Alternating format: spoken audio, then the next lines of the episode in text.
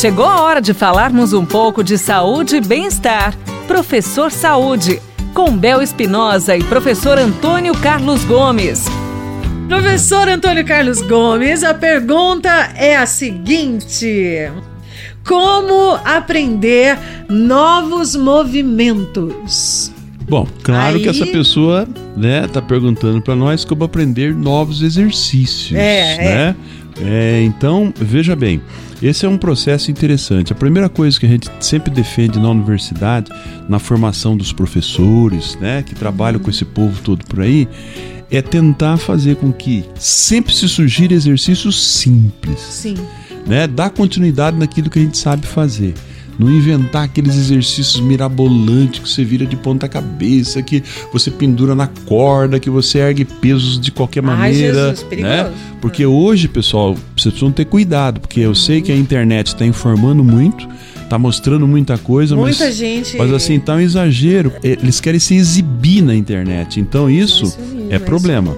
Exercício, pessoal, é simples, objetivo. Olha, eu vou, eu vou falar de três categorias de exercício que nós precisamos no nosso corpo, tá? Quais são? Primeira categoria, nós precisamos ter, um, ter flexibilidade, nós precisamos certo. ter amplitude.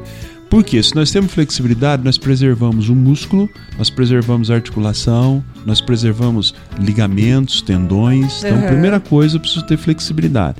Se você está sentadinho aí na sua cadeira durinha o dia inteiro, se preocupa com isso. Isso já começa com alongamento. Isso é alongamento. Tá. tá? O segundo grupo de exercícios que nós precisamos, hum. gente, nós precisamos fortalecer o nosso músculo, sempre. Então eu preciso ser bem alongado, preciso ser fortalecido. E o terceiro, que nós precisamos cuidar dos nossos órgãos internos do corpo. Porque quando eu falo em alongamento, quando eu falo em fortalecimento, estou falando de músculo, tendão, fortalecimento de osso.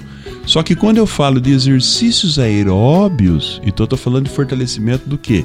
Do função respiratória, uhum. da função pulmonar, fortalecimento do coração, melhorar a distribuição de sangue em todo o nosso corpo. Então são três categorias. De novo, flexibilidade, musculação e exercícios aeróbicos, que são os exercícios Sim. mais prolongados e moderados. Bom, então a partir daqui eu tenho exercícios simples e complexos para fazer. Tá? Todos eles me geram efeito. Alguns são mais intensos, outros menos intensos. Agora, é. no, no cardiorrespiratório e no aeróbio, né? É. Eu posso caminhar, eu posso pedalar, posso nadar, tá? nadar. posso esquiar, tá? São exercícios é, tradicionais para melhorar a minha, minha condição aeróbia, que vai melhorar essas funções internas que eu falei. Respiratório, pulmonar, principalmente nesse problema que nós estamos passando agora, né? Cardíaco e distribuição de sangue, que é a vascularização. Os exercícios de alongamento, pessoal, tem na internet, o professor pode te ensinar, o seu personal vai para uma academia. Exercícios simples de alongamento, sem loucura para não machucar nenhum tendão, não machucar nenhuma articulação. O importante é fazer os exercícios, né? E musculação é a mesma coisa, eu não preciso ter peso para fazer exercício de musculação. Não preciso. Eu posso fazer trabalho de fortalecimento muscular com o próprio peso corporal. Um saltitinho, um saltito, um agachamentozinho, vai lá com, com o bumbum perto do chão, levanta uhum. com a mão na cintura, uma flexãozinha de braço, quer dizer, exercícios simples. Uhum. Não queira fazer o mais difícil, faça o mais simples e repita mais vezes, mais vezes na sessão, mais vezes na semana e você vai conseguir um resultado espetacular. Show de bola! Obrigada, professor Antônio Carlos! Você ouviu Professor Saúde, com Bel Espinosa e professor Antônio Carlos Gomes.